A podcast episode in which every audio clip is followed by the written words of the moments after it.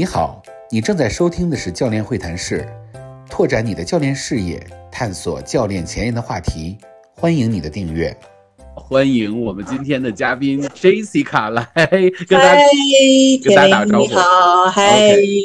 OK，好，我今天为什么要请 Jessica 呢？因为这这个，首先 Jessica 是我一个非常好的朋友啊。这个我们的我们的友谊呢，虽然我们的友谊时间不长，但是我们的友谊呢还是比较 还是比较稳固的啊。OK，好，Jessica 呢，我先给大家介绍一下背景啊，就是因为我早就想邀请她来进行这个访谈了。因为他呢，呃，这个是在这个咱们的西北啊，这个 每次都说这个梗是吧？不是，他是在美国的西北大学啊毕业啊，然后呢，呃，这个学习的是市场营销，然后后来呢又呃进入到很多的公司啊，像 Levis 啊，或者是像一些银行，然后后来呢，呃，从 marketing 又转到了 training 这个部门，然后呢，呃，这个在花旗的呃这个这个中国的这个任这个副总裁啊，这个应该是。啊，非常漂亮的背景，perfect 啊！但是呢，本人又是一个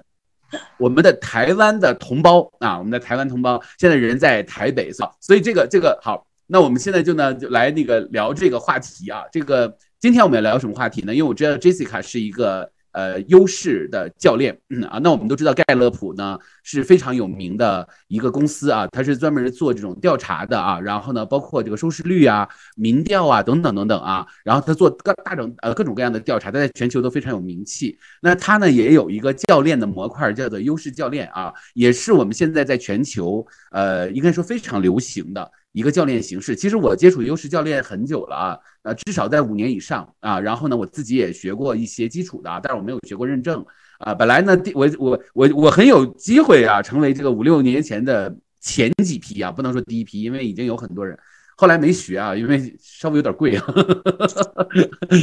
对，但是也没关系啊。那后来呢，我们就发现，就这几年呢，确实优势教练呢，在整个的呃这个教练圈子呢，成为了一个。呃，成为了一个就是速度非常快的一个小象呃现象级的这样的一个教练的模式啊，所以呢，我也想呃采访一下 Jessica，因为为什么呢？其实 Jessica 她不一定是在优势教练这个方向上做的时间很长，但是她做 training 在大企业里面做的时间非常的长，所以呢，特别是她在这个培训的这个部门里面做主管做的时间也很长，所以未来我还有一档节目啊，叫做教练商业谈。我会把 Jessica 都邀请进来，反正就是要不断的榨干她，要把她里面的那些干货都要拿出来。OK，好，那我们就今天呢就热烈的欢迎 Jessica。Jessica，你再给补充一下吧，因为我我我可能介绍的不是特别全面啊，能不能补充一下？嗯啊，其实蛮全面的。我其实你刚刚介绍都介绍介绍到了，就是我以前是在那个不是那个西陕西那个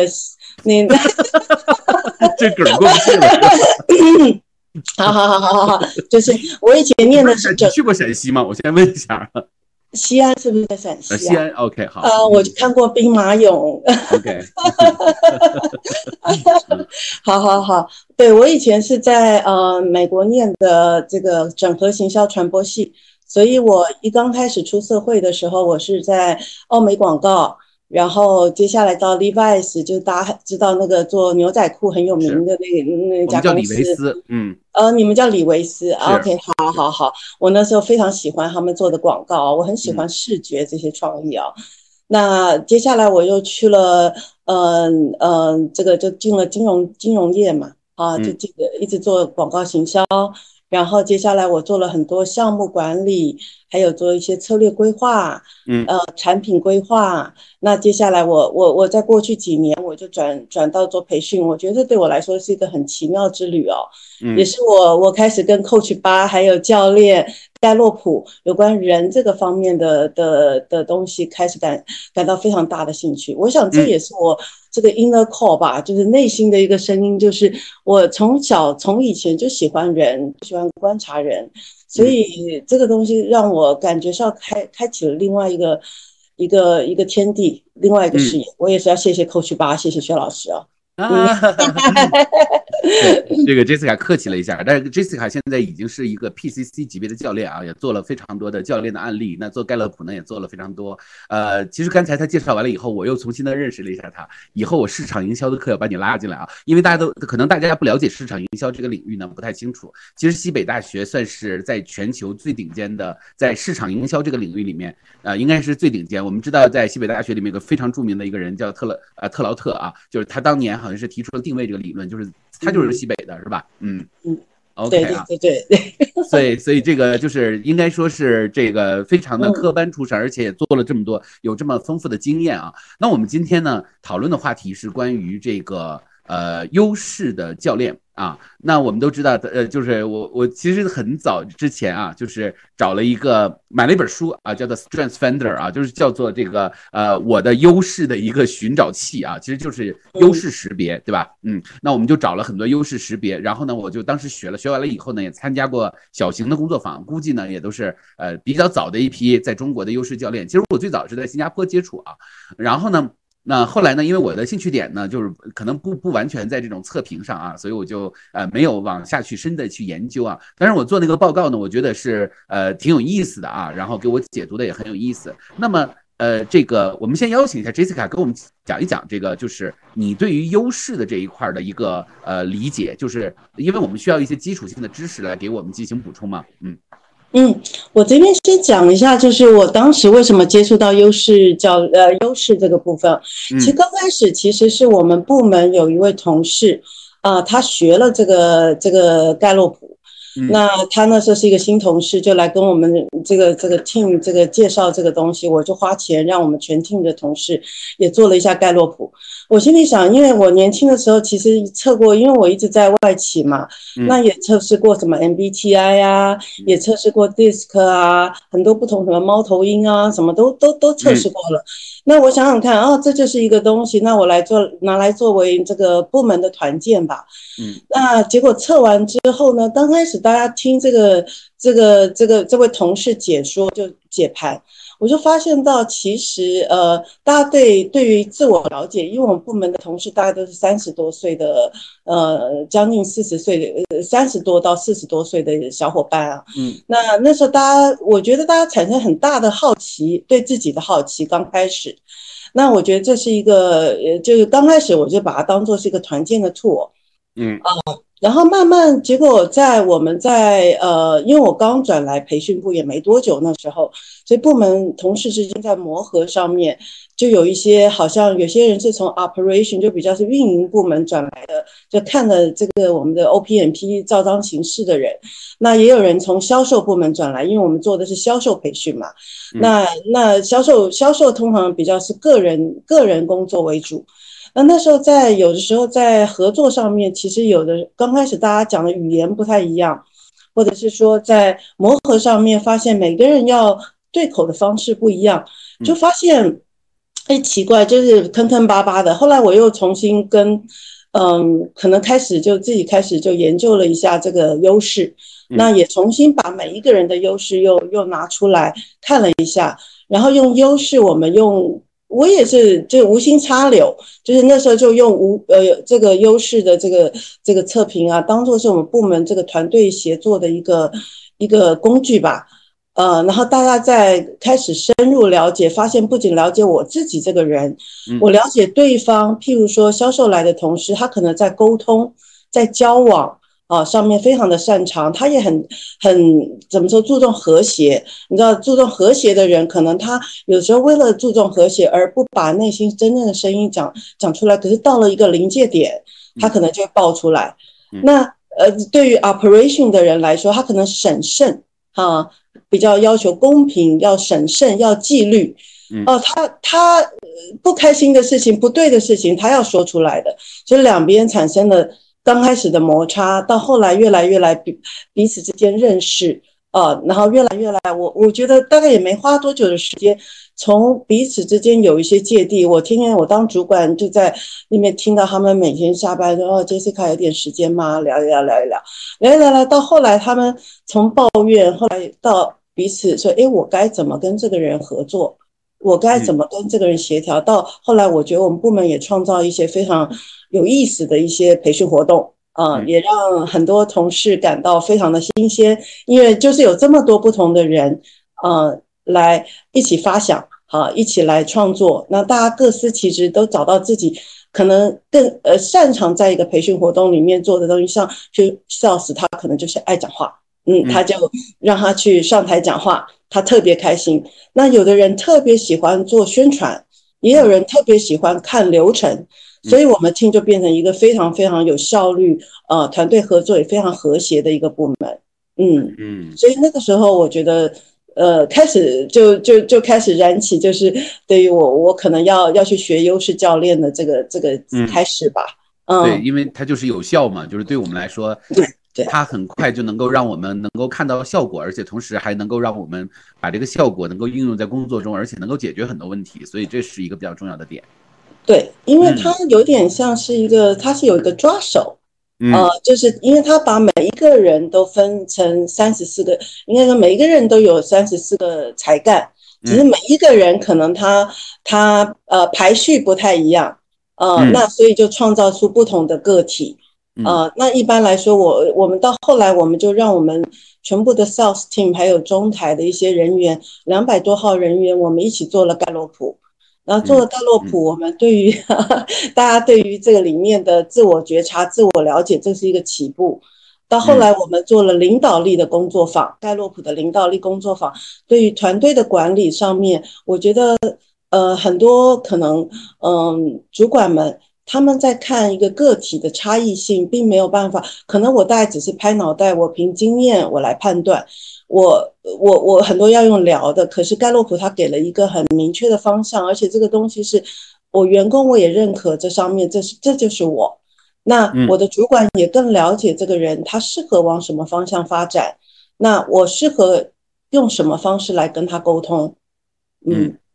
这这些东西都有很大的注意，嗯，明白。对，所以听上去就是说，其实你的这个盖勒普的这个旅程是从就是从应用开始，一开始听别人讲，后来开始应用，然后这不断的应用应用应用的过程中发现，哎，其实是蛮好的，然后呢就开始去学习，是吧？所以他他这个是一个比较典型的，说从组织里面开始。啊，去理解盖勒普。那么我其实也想从另外一个角度啊，就是说，因为盖勒普像这种测试，它不可能只对个呃组织嘛，它其实对个人也是。那么当然，组织里也是由人组成的啊，这也没问题。那么当然，后来我我相信你后来也做了很多，就是说不是在组织里，就是单个的一个人。对吧？那在组织里，当然我刚才已经听到了非常多的，就是说，比如说我们集体都做了盖勒普以后，我们相当于有了一张地图，对大家的理解的地图。这样的话呢，我们做教练太麻烦了，做教练也不可能给二百个人我们教练二百次，然后我们所形成的对这个人的认知可能也是比较片面的。但盖勒普它给你三十四个不同的维度和方向，这足够于让你去分析一个人这种抓手，而且。相对来说也不是很贵啊，那么那这样的话呢，对组织来说效率会变得非常非常的高。那我们现在回过头来说个人，那个人如果我是一个单个的人啊，那我去做盖莱普啊，那我可能只是好奇啊，只是对我自己比较好奇，哎，我觉得哎这到底是什么？我想去呃探索一下，或者是试一试。那在这个过程中的话，如果你是一个盖勒普的一个教练，那你怎么说服我呢？这个很有意思啊！我其实想知道这个视角。其实之前我遇到了非常多的优势教练，都没有说服我。那我倒那我倒想听听他们为什么没有说服你。对，因为其实从我的角度上来说，可能我也不是一个特别刚需吧。啊，就是说，呃，因为我我的优势我可能还挺清楚的啊，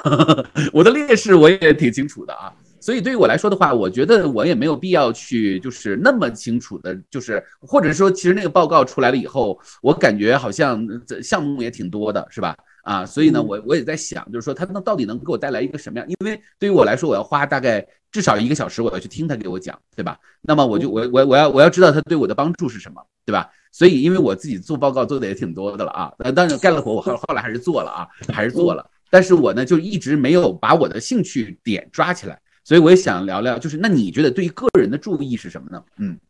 嗯，譬如说，我觉得，嗯，徐老师，我觉得在你身上，我觉得你自己就是一个自己很好的伯乐，因为你知道你自己的沟通表达，还有你的创意这些东西是让你会得到满满足，而且这个东西是你的你的一个天赋才干。嗯，那有些人呢，嗯，应该是说不同的维度吧，有的人是对自己有兴趣。啊，譬如说，我有一些客户，他可能就嗯，在职场上面，他觉得他想升迁，他不知道他嗯嗯这个方向对不对，或他应该往哪边去施力。他想要有一个更清楚对自己的了解，因为你知道盖洛普他已经有三千多万人已经做过测评了，嗯，那他的一个精细的维度，譬如 MBTI 好了，它可能就像一个房子，你可能看得到它的格局图。可是，在盖洛普来说，如果你前五象限有人跟你排序一模一样的，他是三千三百万分之一的人，才有可能会找到跟你一模一样的人。所以他可以把一个人分析到精密到说，你的桌子放哪里，椅子放哪里，你这盏灯是放在哪里的。所以他可以精细到一个人非常精细的程度。所以有一些人，譬如说，他可能是碰到说，他职场有点迷茫。他不知道他该往里发哪里发展，他可能他他他他他觉得他隐隐约约知道这样子，可是倒不，可是不知道怎么去发挥他的天赋，这是一种对自己的自我认知更确切的一个了解。那当然，另外一种人，另外一种人，他是呃，可能偏向于关系层面的，他可能更像是像比如说，我也有夫妻呃的客户。他们在彼此了解之彼此之间的一些天赋优势之后，会了解哦，原来我的老婆她是有体谅、有有和谐、有这些有这些。那原来我是这个样子，那所以我在我的沟通上面，我可以做哪些哪些的一些调整。那彼此之间的融合与了解，它会是一个很明确的抓手。我只能说，就是说，它在明确性上面、确定性上面，它是一个比较高的一个一个一个帮助。而且，它这个东西是我不是说做完这个测评我自己留着，它是可以让你的家人或者是让你的呃团队呃大家做，而且彼此之间了解。其实三十四个象限，彼此了解大概前五个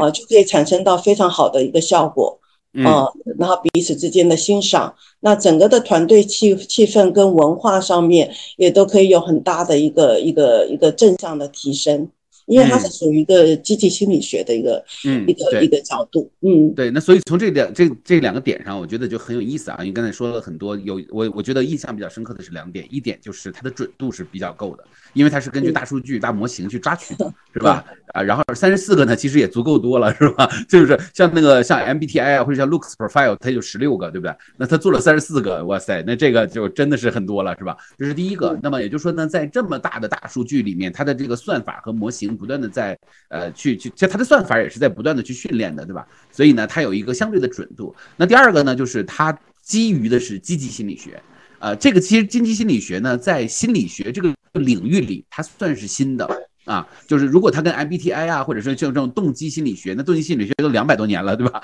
像这个 DISC 呢，也就将近小一百年了。那其实积极心理学是新的，而且这个方向呢，也是现在全球也是最流行的一种方向啊。包括像硅谷啊，像美国的这个呃，像这个哈佛啊，或者像 Stanford 啊，他们其实都在使用这种积极心理学的方法。包括我们现在互联网的这个行业里。啊，其实就是大量的很多的公司，包括微软呢，包括谷歌呀，他们都请了大量的这个积极心理学方向的这种科学家进到公司里面去进行用户体验的研究。所以呢，其实也就是说，其实积极心理学是一个。呃，我我觉得啊，是一个全球的一个大的一个方向啊，也是一个呃，我们去要就包括教练，其实它也是一种积极心理学的一种体现，对吧？那呃，所以它为什么能够这么快就普及起来？它就比心理咨询还要更快一些。那从这个角度上来说，呃，就是说它是从一个人的优势、积极方向以及更精准的一个数据，让你去了解你自己。而且呢，我觉得有一点也很有意思啊，它的立足点就是说。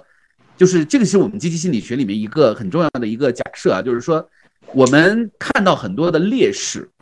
其实对我们来说是没啥帮助的，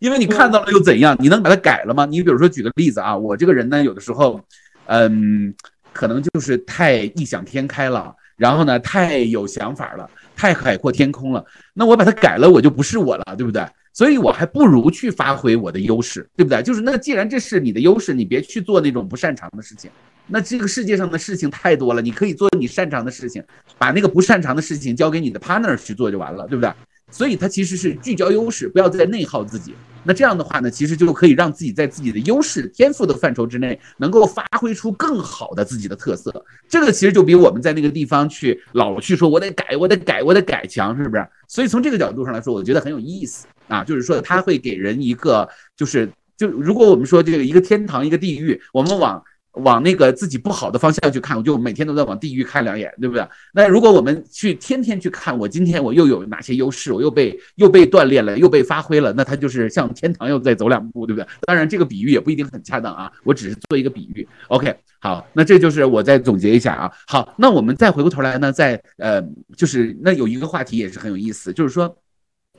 当我们做了优势这个教练以后。啊，那我们都知道评测这个事情都是这样，就是评测完了以后，这个事情它可能就会完事儿了，是不是？因为你给我读了一次，我差不多就走了呀，对不对？那么接下来的话呢，就是我们如何把这个报告和我们这个客户能够连到一起？其实我们这个可以再缩小一下范畴啊，就是说，因为你也在做教练，对不对？那如何把教练和这个报告结合到一起？因为它也叫优势教练。所以，他其实也是会把教练和优势的这个结合到一起。那如何去结合的？这个我也很好奇。嗯嗯嗯，一般来说，通常来呃解读的人啊，有一些人是他其实本身就带有一些议题。嗯哦，其实老实说，不要说有一些，应该是百分之六七十以上。嗯。有时候会找到我们，或者是透过朋友来推荐，他其实多少是有些议题。那嗯，有些人像我在谈的时候，我就会跟他们讲说，你要不要做一下测评？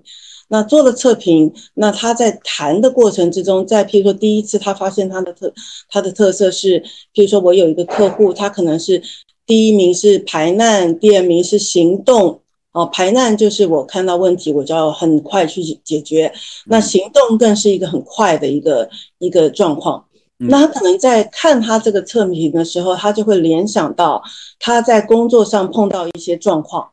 例如说他太快了，因此他可能没有注重到沟通，他可能得罪了人，那他可能自己就会把这个议题延伸出来了。那相对来说，因为我在职场比较久。所以他们就会愿意跟我再继续再约教练的教练约谈的时间，甚至针对在他们某一些可能呃需要提升的地方，他愿意再来呃可能再付费，然后再来找我一起来来探讨他接下来可能可以怎么做。那当然，如果是基于教练的呃基于盖洛普的一个教练，我会教他怎么样去运用他的前五天赋。或是甚至六到十个天赋，他的天本身的擅长点怎么样去攻破，或者是怎么样可以让他嗯怎么说做到他想做到的，譬如说改善沟通，那怎么样他可以运用团队，怎么样他可以呃可能是他真的不擅长的部分，他可能是学学学习一些工具或一些技巧，那他可以怎么怎么样去去去达到他自己想要达到的一个目标。所以这个部分它是可以是有延续性的，那它自然也是一个很自然的一个过程，就是他在谈的时候不是只有解读，谈的时候可能都会带到一些他自己本身的故事，所以这部分就是一个很好的切入点。嗯嗯，对，因为其实就是说我们看到了优势，但是其实。我们的优势的背后，可能在解开一些问题的时候，也不见得是那么一帆风顺，那就是中间肯定会有很多的纠结点、那打架的这个部分。如果我们需要用教练的方式来介入的话呢，就会更好的把他的优势给他调顺了，对不对？因为优势本身，或者是优势和劣势之间的本身都是有一些矛盾性在里面的，那这就肯定是需要更深入的教练参与进来的。嗯，对，薛老师其实讲的非常的对，他其实优势跟劣势，他叫他有个矛盾点，在优势这边我们可能叫做盲区。嗯，其实譬如说我的前五优势好了，我第一名是理念，第二名是统帅，第三名是我叫成就，第四名叫分析，第五名叫个别。听起来大家可能还不是很了解，可是我随便讲两个好了，我我第二名是统帅，哎。我统帅的人就是喜欢发号施令啊，嗯啊，喜欢主导主导啊。我如果在 DISC，我就是 D 呀，就是 dominant，就是 dominant。我是我在 MBTI 就是标准的 ENTJ 啊。那呃，这个部分就会在我在领导、我在管理上面，我其实会有很大的醒思。譬如说，我刚开始在年轻的时候，我在管理上面，我可能呃习惯于发号施施令，那那而没有重重视到别人的想法，而别人不开心，我自己可能也会造成我自己内心里面啊，怎么会这个样子？那所以，它其实你的优势相对来说，你如果看到它的反面，它多少常常也就是我们的可能需要去醒思的地方。嗯，那例如说，我有一个叫成就，啊，就是我我的东西要有一个 to do list 的。我如果没有实现一些事情，我没有一个自给自己一个一个代办事项，一个一个去打怪兽打完，在我年轻的时候呢，是会难过的，是会纠结的。所以这个部分，有的时候我我我自己后来学了优势才知道，哦，原来我这个人就是这个样子。我要成就感，但是我不能被成就感给拖累。我喜欢领导统御，但是我要更人性化一些。嗯，哦，对，所以这些都是对我自己的反思。嗯，是，所以就是说，其实你本身看报告，你有反思能力，其实本身也够了。但是如果你反思能力不够，你是用教练陪着，你可以走得更深更远的。是这样去理解，对不对？是的，是的，是的，是的。对，所以其实听上去，优势和教练本身，他俩就是天然的结合。就是你光去谈优势。那你只能谈得很浅，那就是说，如果把教练能够结合到一起，所以它就会产生一个学科叫做优势教练，而且它是不断的去赋能的啊。那我在这么多年去践行教练的过程中呢，我发现教练的确是，嗯，特别是你就你你观察一个人啊，就是如果呃像我们有一些小伙伴在这儿走了七年八年啊，甚至是三年四年，其实一般的情况下一年都会有很大的改变。对吧？然后呢，在这待了三年呢，都是就翻天覆地的改变，对不对？所以其实那有的人会说，哇，你们这个地方好厉害。其实并不是，其实就是我们聚焦于那些人的比较积极向上的部分，就是我们其实因为我们的教育就是把人往那个 打压的方向，是吧？不好的方向，所以它会出现很多的问题啊。今天我们当下的很多不幸福感的问题，其实都跟这个是有关系的啊。那但是呢，就是我们需要大量的这种像教练呢、像优势啊，或者像 DISC 这些，它其实它现在就这些我们所有的这些工具和学科，其实基本上都是往这个啊积极心理学的方向去发展啊。OK，好，那你呃刚才提到了这一点，我觉得也很有意思。刚才其实你多多少少也提到了，就是关于这些评测，因为大家眼花缭乱。对不对？虽然各花入各眼，但是还是眼花缭乱，对不对？因为有一些小伙伴他是并不分呃并分的，呃就分的并不是很清楚啊，这个嘴都开始掰瓣了啊。好，那么我们就是今天，因为我也是一个比较资深的一个就是在评测方向解读的这样的一个人啊，但是我解读是 looks profile 啊。那我我我们一起来呃就讨论一下，就是说，那么这些评测的工具，特别是主流的啊，MBTI、DISC。或者是 Strength Finder 啊，这种是吧？那当然还有一些别的啊，但是这个现在确实在教练圈子里，这三个是比较流行的。那我们来就是从你的角度，因为你也是在企业里面去做过 trainer，对不对？那你也都都都了解过啊，什么老虎啊、孔雀呀，是吧？然后呢，鸽子呀之类的。然后呢，这个呢又是 MBTI，然后呢又是这个优势。那么他们之间就什么样的人适合去 MBTI 去？进行测试，什么样的人适合 DISC，又什么样的人适合这个优势呢？你你你有思考过这个问题吗？呃，稍微思考一下，其实我觉得每一个测评都有它的好处，哎，嗯，而且用的场景不一样，然后用的方式不一样，那我觉得一个人也不一定只有锁定一个一个测评工具嘛。它其实是不同的工具可以给你不同的维度，譬如说大洛普，它给你的是什么？它帮你测出来是你的天赋优势。嗯，天赋是什么？天赋是你与生俱来，你不费吹灰之之力，是你体内的 DNA。你了解它之后，你就知道你这个人擅长什么，你适合做什么。你的职业发展是什么？你的沟通方向是什么？你的人际关系是什么？你这个人在思考做做决定的时候，你自然而然发挥的一个天赋。当你妥善去运用它之后，它就变你的优势。我们说，呃，天赋才干，天赋才干乘以你的投入，也就是你的努力，它会成成为你的优势。而成为你的优势，就是你成你你成功的不二法门。嗯，那如果。在你要很精细的去了解自己，我觉得优势是一个很好的 tool。那如果你是要一个，譬如说，嗯，例如说，可是优优势这个东西，它其实你刚刚也说了很复杂，它的确是一个要深入深入去了解的东西。但是你如果要一个，呃大约的了解，譬如我要把它统合在我的培训素材中，呃，我要让大家了解，哎，客户关系怎么管理？我看到这个客户可能他是一个 D，还是他是一个 I，还是还他是一个 S？我该怎么样跟他去沟通？一个比较大分类的方式。可能对我来说，我的我的上手比较快，而且形成我的培训素材理解也比较快。那 DISC 也是一个很好的一个一个方式。嗯，我如果要了解，譬如说我要了解，哎，呃，MBTI，其实它也算是现在我去跟小伙伴聊天，他说你是 I 人还是你是 E 人？I 型人还是？是吧？对对对对对，我觉得。呃，这个这个 MBTI 它是一个，就我刚开始入手一个很好的一个工具，它它在网络上也有很多免费版，那。你在上面就可以看到一个很好的，你就可以看到自己是什么样的人，然后也对，呃呃，一般我现在出去大家在研究，我现在也 download 一个图在我手机上，哦，我是 ENTJ，我是一个霸道总裁型的，哦，那个是一个什么样专家型的，那这是一个也是一个很好的社交交流，大家开始自我反省、自我觉察、自我认知的一个一个 tool 都很好，嗯，那。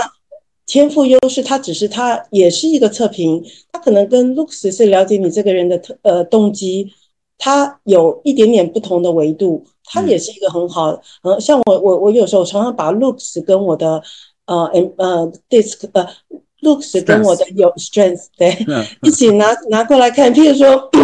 我的我的 looks 看到我的权力地位求呃还有学习特别高。嗯，哎，可是那边看到我我在做事情的动机，那是一个维度。可是我在我的优势里面看到的是，哎，原来我呃，当然我我的统帅蛮高的，这跟我跟我的权力地位可能是有相关联的。但是我我我可能我看到我这个人，我要的是理念，理念是怎么样？我喜欢探究事情的一个一个原委，我喜欢找到事情的一个一个可能它的原理本质在哪里，我喜欢。创造型的思考，像我也觉得铁林应该是有有理念在里面的，就我我也喜欢这方面啊，我也喜欢分析事情啊，所以这些东西，这个这个，我觉得不同的测评其实它彼此之间也没有抵触，嗯，就是多维度去了解我自己，是。它的底层的假设点是不一样的，比如说 looks 啊，它其实就基本上就是严格的按照动机心理学的方法，呃，他们就营销的东西就很少啊，就我不是说别的人就营销啊，我就说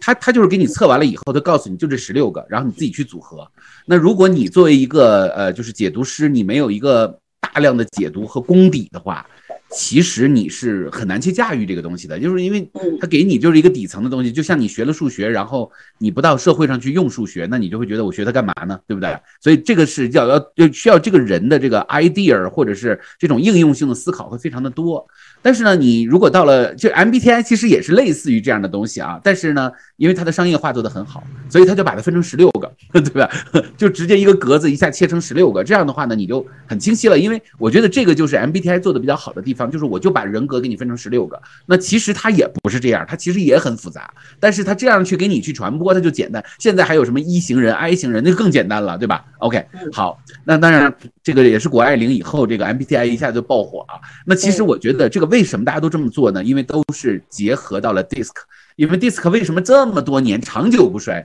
就是因为它简单，真的太简单了，就四个，你知道吗？对不对？然后其实 DISC 你真正在学的时候，你发现它的研究也是越来越复杂。它也不是四个，它是四个，然后又给你加上了什么什么什么本我呀、自我呀、超我呀，然后你把这个东西再加进去以后，再加上饼状图，加加轮图，再加上什么什么呃曼陀罗的图，我的妈呀，这个我就感觉比那个 looks，但是其实它万变不离其中，还是那些东西，只不过是它呃就是把它变得复杂化，在不同的场景下应用。那么我觉得其实 strength 它比较就，所以其实就是呃 strength 比较好的一点就是它就聚焦于优势。这个也是我们现在可能面对这个九零后啊，或者是大家在普遍一二线城市，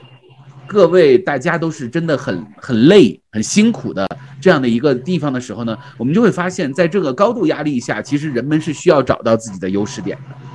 那么这个部分其实就是，呃，就它这个，它从 marketing 的角度来说，它这个其实是很有意思的一个方向啊。但是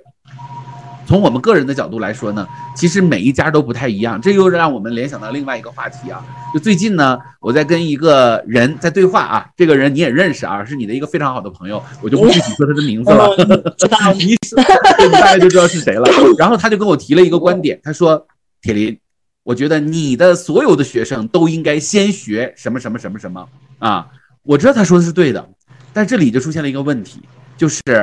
这就叫做专家思维。就是如果我们这样去比喻的话，其实 Lux 是专家思维，就是说我恨不得直接就把你带到研究生去，对吧？但是其实市场思维是什么呢？就是用户在想什么，这是特别重要的。用户才不会去管，用户就是说我要解决当下的一个最基本的问题，对不对？就是说我不会说，比如说我现在要，我跟我的我跟我孩子天天在吵架，你告诉我说你先去给我都背一下《论语》。这太远水解不了近渴了。然后你告诉我说，你现在就是因为你的知识结构不对，所以你要去调你的知识结构，你才能跟你孩子好好对话。那没，那这个就毫无市场可言，你懂？就是不会有人去买这样的产品的，对不对？你就要告诉他，我要解决你的问题，你要先从解决问题开始。你绝对不可能说告诉他说，我是为了你好，我从底层来解决你的问题。没有人会买这样的产品，就即使你再好的产品，大家也都不愿意去底层去看，因为大家还是要，因为购买其实很很很很重要的，就是要先从一个当下的一个需求开始，对不对？那所以呢，就是，当我们把这个需求一点一点的去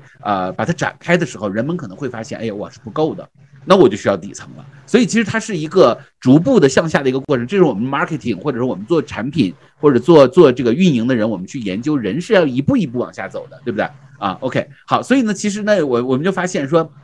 优势它是一个特别从 marketing 的角度特别讨巧的一个，因为大家就是基本上为什么我会去做一个我的优势的这样的一个测试。就是因为我看不到我的优势，因为我觉得我全是劣势，所以来的人就是自我否定为主的会比较多一些。我猜啊，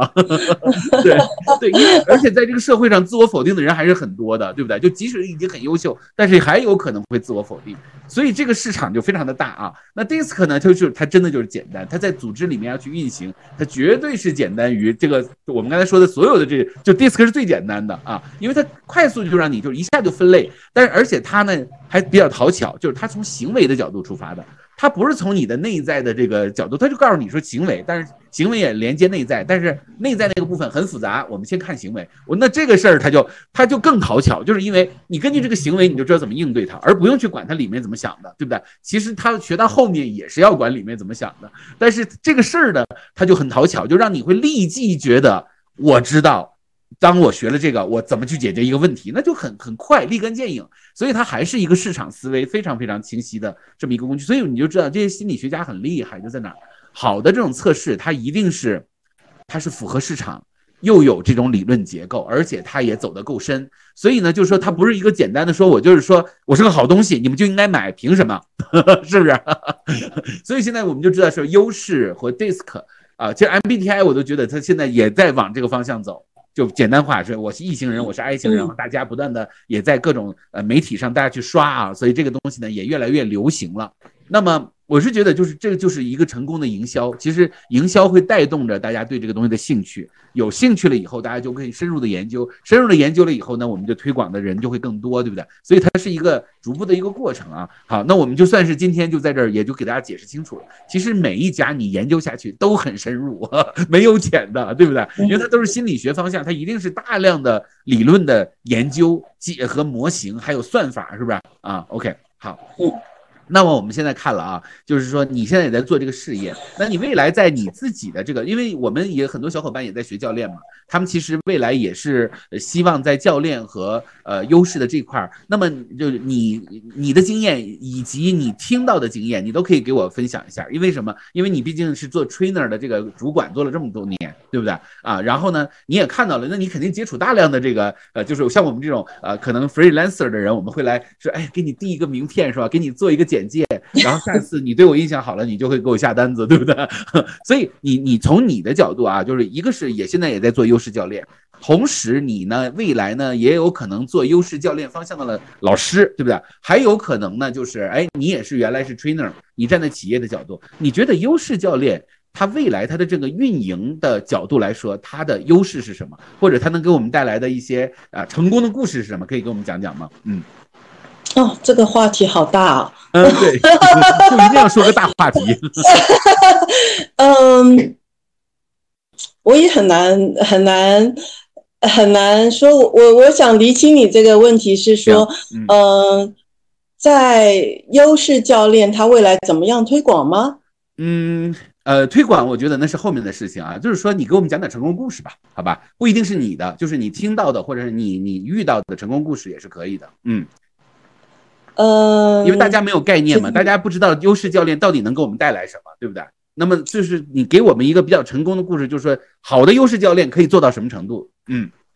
哦，因为优势教练这个东西可以讲的复杂到说，你看像全美国美像那个财新那个 Fortune Five Hundred，嗯，有九成的公司，他把这个优势教练、优势这个文化带入到他们的企业。嗯，所以你刚才说的是五百强啊，因为我们有些小伙伴英文不是那么好，帮你翻译一下。五百强机构，五百强机构会把优势带到那个他们的企业里。嗯，来。对，所以你可以看得出来，就是说优势它这个东西，其实如果你，嗯，看起来好像挺复杂的，有三十四个象限，可实际上你如果去看它的呃每一个名词或它的解释，还有它出版的书，它的东西都非常容易的。去理解，所以他在一个组织文化的一个一个改变，这是一个比较大的话题。我认为这是要一个是组织，比较是组织或者比较有规模的一个一个一个团体。像譬如我我们在上优势课的时候，就很多的同事，他们是譬如欧莱雅来的啊，嗯啊，微软来的啊，还有很多不同的世界企业的一些高管们，他们都来参加这个优势认证的课程。那所以优势它整个在推推广上面，如果你企业来说，它是呃怎么说？它是等于说从总部开始一直推广到哦一般的这个这个这个一般各个各个国家的分公司，然后再推广下去。嗯，那呃我自己如果在我目前接接的案子比较多偏向个人，所以。呃，如果以我们组织来说，我应该是说，组织来说最有经验的是我们刚开始就我说我们在推到整个银行里面，啊，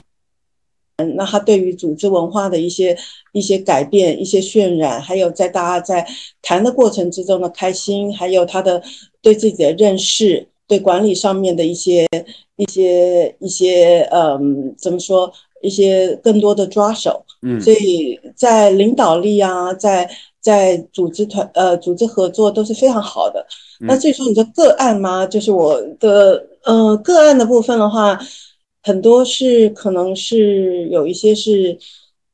不能讲名字的话，我刚刚呃譬如有有一位同学好了，有有有一位呃呃客户客户客户不是同学，就譬如说他一直很想要呃。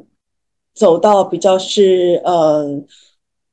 嗯，譬如说比较是呃项目管理啊，或策略规划的项目，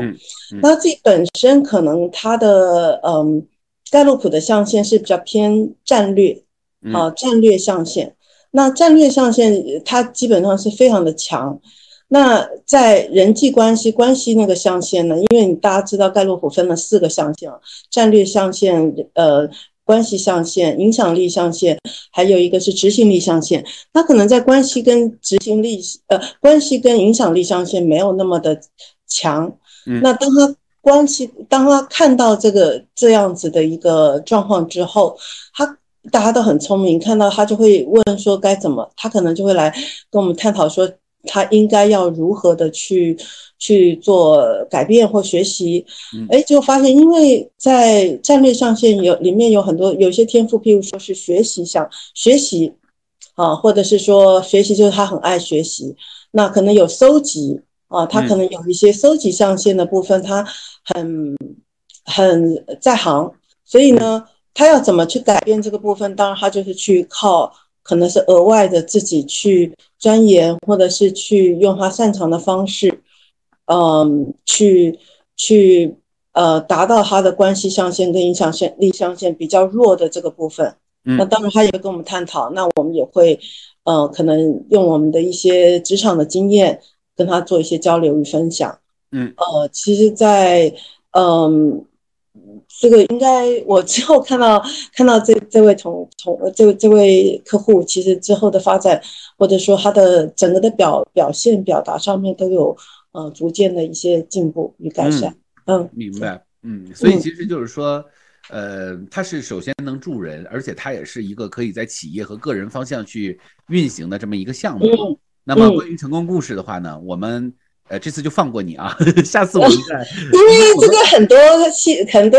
隐私或者是一些部分，我是嗯，我们呢在接下来的这个时间里呢，我们会有一一档那个播客节目啊，叫做《教练商业谈》啊，然后我会跟另外呃一些。教练一起主持这个节目，到时候我会把你邀请进来，我们再来谈这个话题啊。因为我觉得，就是我们要把，就是因为教练的商业化，其实他可能在我们学员会谈室也不能聊那么细，因为其实商业化的东西，它不是一句话两句话能说清楚的。所以呢，我想思来想去，我觉得要把呃商业的东西呢，单独呢做一个栏目啊，让大家呢好好的去理解商业。商业真的不是三言两语就讲清楚的，三言两讲讲清楚一般都忽悠啊。是的，是的，是的，是的，是的，是。好的，那么我们呢，这个就来到了一个比较重要的一个点了啊，就是我们知道，二零二四年我们就要引入这个 Strength 这这样的一个呃工作坊到我们的这个科尔巴里来啊，然后我也是诚挚的邀请这个 Jessica 来进入到我们这个工作坊的这样的一个呃给大家去讲授的这样的一个范畴啊。那我们其实科尔巴呢一直有个理念，就是说。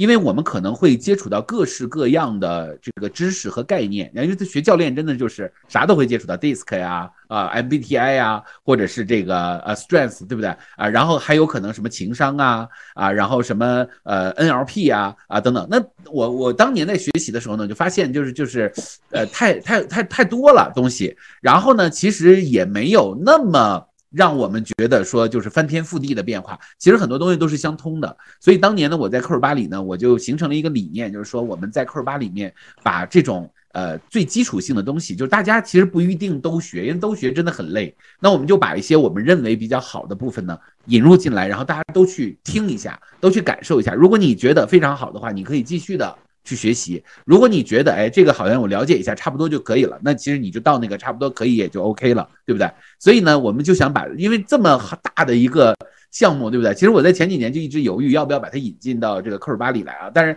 原来我的理念呢都是说，哎，这个我至少要自己要去能讲这个课。但是后来我想，这个要更开放啊，不要什么事儿都我自己去讲。那就这样的话呢，就把这个 Jessica 引入进来啊。那么你 Jessica，你给大家讲讲，就是说你如果未来在这个科尔巴去做这样的一个小的工作坊的话，你的特色是什么？因为呃科尔巴里面的小伙伴都是学教练的，对不对？那么他们在学习这个，就是你的这个小工作，因为也不是大的嘛，是吧？那么你的这个特色是怎么样去思考的呢？嗯，应该是我的风格应该是比较轻松愉快，嗯，然后 这这这这一点大概是是是是一个是轻松愉快，再来就是说我希望能够在这个工作坊里面，就是让大家至少初步我可以理解我自己，然后我可以知道我看到不同的。呃，客户如果他拿了这个报告来，我稍微我可以去明白这个客户，而且稍微可以可以对他可能有一些嗯，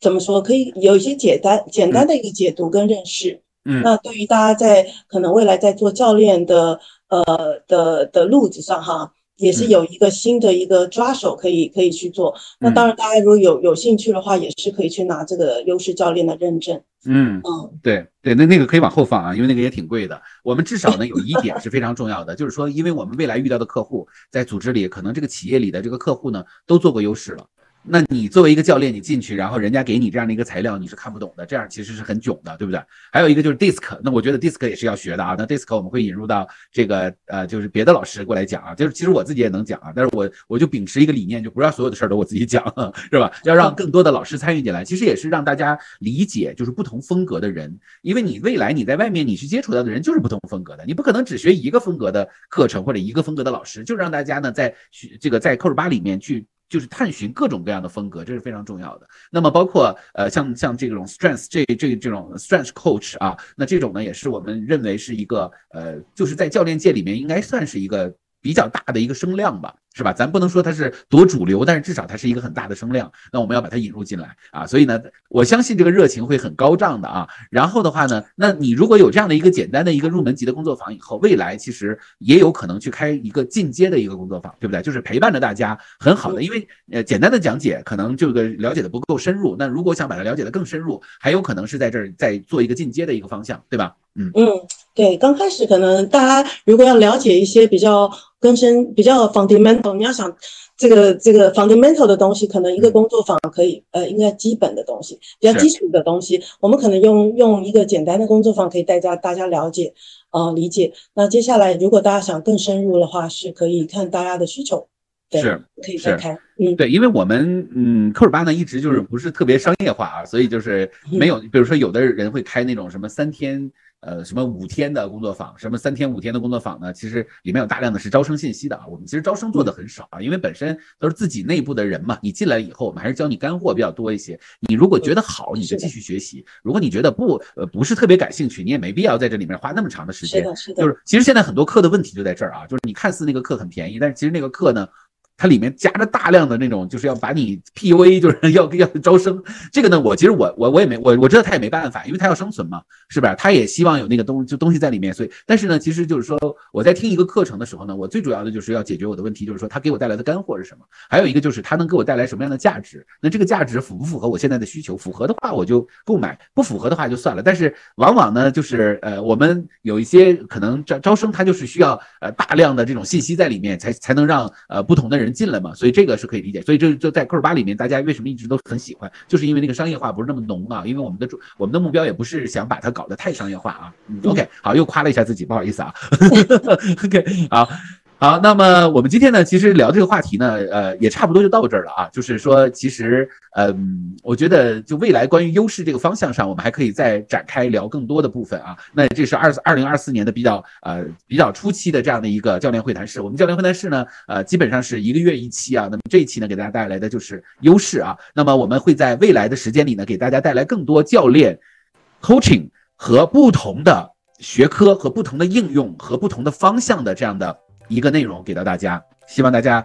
能够通过我们这个节目啊，能够多一双眼睛看到一个更大的教练的世界，而不是说我们好像就是学了半天教练，然后呢，突然有一天遇到了一个人，然后哎，好像听到了一个新概念。其实很多概念并不是呃新的，它已经出现了很久，只不过呢，有一些入门级的小伙伴呢，他可能专心于在学教练，所以呢，他也不一定那个把时间呢很多的花在。教练的方呃，就是教练以外的方向上，所以我们是希望大家这个外延上能够做提高。所以教练会谈是最重要的，就给大家提高外延。然后呢，呃，所有的这些节目是不能代替你去上课的，因为上课呢还是一个更加的让你精细化、更加的专项的去做训练啊。然后呢，对你的陪伴和对你的这种解答的这种品质，和我们去看录像是有着天壤之别的。那最后呢，我们的每一个节目的最后都是给我们的来宾一个时间，让你给大家说一句话，你会说什么？嗯，我发现今天我都是。猝不及防的 Q 到你，然后你就要 去反应，是不是？所以最后如果给你一句话，你给大家一句话，你会说什么？来，嗯，今天啊，刚好是二零二四年的一月一号元旦，对，呃，祝大家新年快乐。对，但你播出来的时候，我们已经在二月份了。对，所以二月份以外的那个、那个、那个一句话，你会说什么啊？嗯，祝大家今年就是二月份啊，那刚好农历年喽，财运。这个这个财源滚滚，这个好运连连，这个美梦成真。对你这个在那个在那个优势里面，你这个是哪一个选项？嗯，OK，对，好了，欢迎大家有兴趣的可以来来来来参与这个工作坊。明白，嗯。好的，就是未来，其实那个你们会在我们的课堂上经常看到 Jessica，Jessica 也是我们的 mentor 的老师啊。好，欢迎大家那我们就今天的这个内容呢就到这儿，我们感谢我们的 Jessica，我们下次有机会再请 Jessica 来和我们继续聊好吗？好，再见，拜拜，再见，再见。